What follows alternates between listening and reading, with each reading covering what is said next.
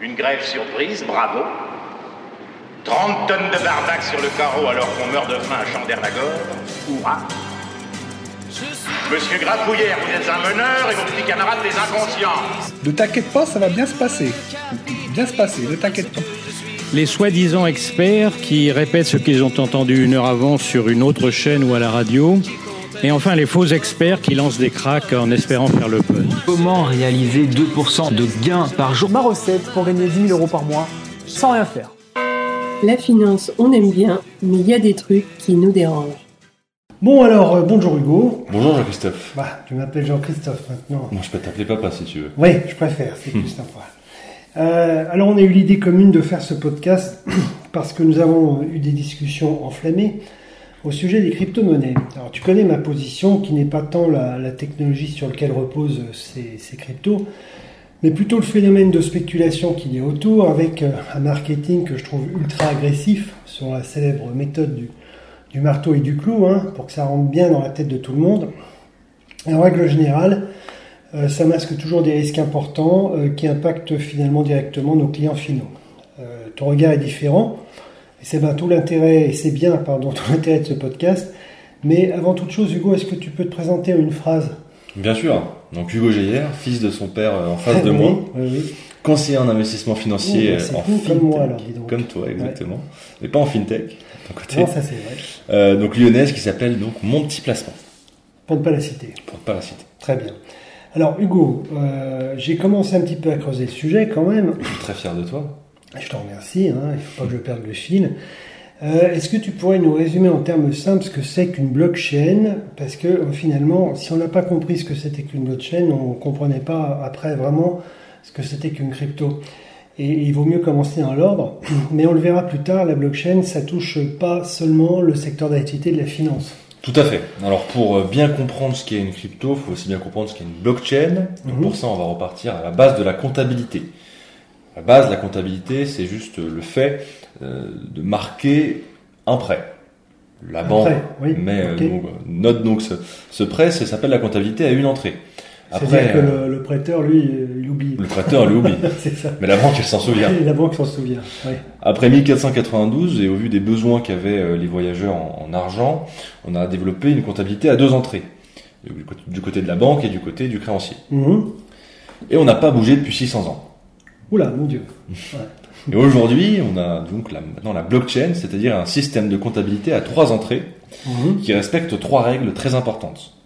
La blockchain est infalsifiable, sa traçabilité est ouverte à tous et consultable à tout moment par n'importe qui, et surtout, une fois qu'une transaction est ancrée dans la blockchain, on ne peut pas la modifier. D'accord, ok, compris. Euh, Hugo, est-ce que tu peux me donner un exemple concret de la traçabilité euh, de la sécurité d'une blockchain euh, quand Madame Michu, euh, par exemple, paierait son bitcoin, enfin encore que ça serait beaucoup, ça serait cher payé, son kilo de poireaux? Bien sûr, bah alors là, il va falloir que je sois un peu plus technique.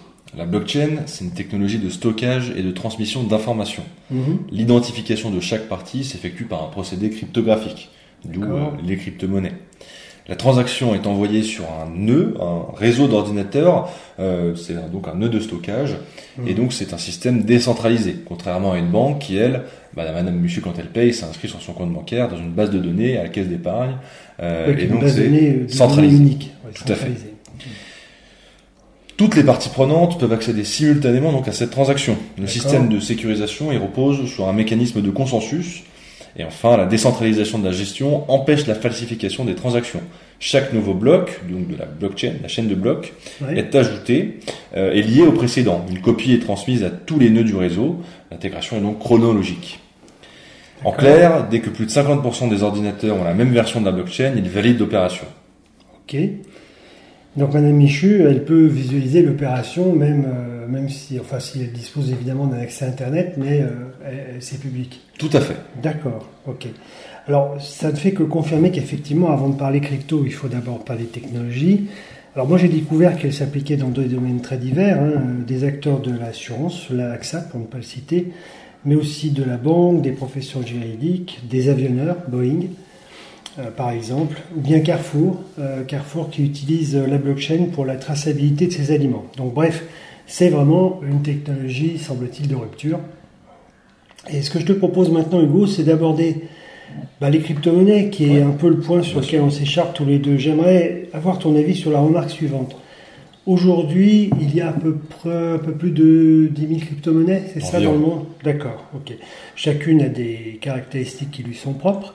À ton avis, qu'est-ce qui pourrait faire aujourd'hui à ce qu'une crypto supplante d'autres monnaies? Alors, le débat, c'est de si une crypto est un actif financier ou supplante une monnaie. Oui, tu as raison. Alors, bon, euh, non, en fait, deviennent, euh, disons, euh, deviennent un actif à part entière. Alors, il faut considérer qu'une crypto, c'est déjà un actif financier à part entière. Euh, ça n'a pas vocation à remplacer euh, la monnaie, mais ça n'empêche pas une grande régulation dans le milieu des crypto-monnaies. Ah, tu parles de régulation, mais euh, si on parle de régulation, ça va un petit peu à l'inverse, finalement, de, de, de ce qui était le départ, euh, d'une absence d'intermédiation euh, des acteurs bancaires et une transparence euh, absolue.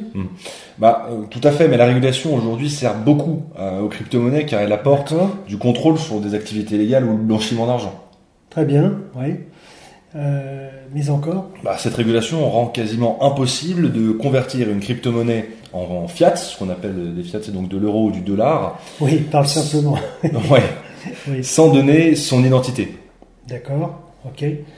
Euh, C'est-à-dire que les sociétés qui convertissent donc euh, une crypto-monnaie, que ce soit en yens, en dollars, en euros, euh, sont régulées. Tout à fait. Elles sont régulées et ça change absolument tout. Pour donner un exemple très concret, il y a à peu près 8 ans, il y a un couple qui a décidé de voler 119 000 bitcoins. oui, je l'avais entendu parler. Un couple de New-Yorkais, Un c'est couple de New-Yorkais, Oui. tout à fait.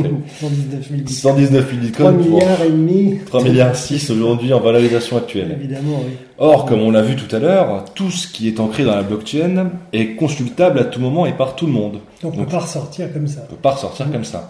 Et donc, euh, en fait, ça n'a pas bougé pendant des années, jusqu'à ce que l'un d'entre eux soit un peu gourmand et décide euh, d'essayer d'en retirer.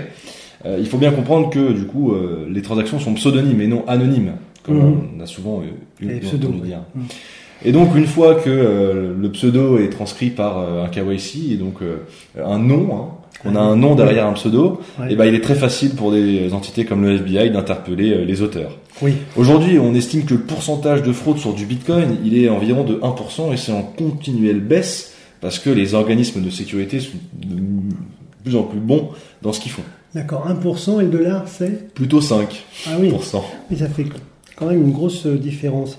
Est-ce que tu vois d'autres avantages qui pourraient permettre de considérer le Bitcoin comme étant un actif à part entière? Bah, tout d'abord, il y a le principe de sa rareté. Le Mhm. Bitcoin, euh, on sait qu'il n'y aura jamais plus de 21 millions dans le monde. Le dernier devrait être émis autour de 2140. Bon, c'est pas tout, pas pour tout de suite. C'est pas pour tout de suite. Euh, Hugo, est-ce que tu es d'accord avec la phrase de Warren Buffett qui dit qu'on n'investit que dans, dans ce qu'on comprend? Tout à fait. Ok Euh, Donc toi, tu as compris. Alors, j'aurais pas la prétention de dire que j'ai tout compris à ces notions. D'accord Est-ce que tu penses que beaucoup de personnes autour de nous ont compris cet actif, y compris dans ta génération? Pas dans, pas beaucoup. Pas énormément. beaucoup. D'accord Donc, euh, a priori, ces personnes ne devraient pas investir. Celles qui ne le comprennent pas du tout, euh, non. Mais j'en connais qui n'auraient pas de mal à les, à les en convaincre. Oui, ça va évidemment. bien sûr, ça, le marketing fait, fait des miracles en la matière. Euh, Hugo, bah écoute, en tout cas, je te remercie d'avoir abordé ce thème qui n'est pas si simple. Avec plaisir. euh, L'ensemble de la planète finance euh, s'excite, y compris évidemment dans des milieux euh, comme le tien et le mien, puisque c'est les mêmes d'ailleurs, euh, le conseil en investissement financier. Alors, ce que je retiens malgré tout, c'est que derrière, euh, il y a une vraie rupture technologique qui devrait toucher beaucoup de secteurs et pas seulement la finance. Après, pour nous, investisseurs, chacun voit midi à sa porte en sachant quand même qu'il vaut mieux investir en étant suffisamment informé sur cet univers, histoire de ne pas euh, être uniquement motivé par une spéculation qui ne dit pas son nom et qui, en règle générale, se passe euh, toujours mal euh, en général. Dans, à partir du moment où on investit dans un univers qu'on ne comprend pas. Voilà, chers auditeurs, prochain sujet à venir euh, avec quelques surprises. Merci de votre écoute. À bientôt.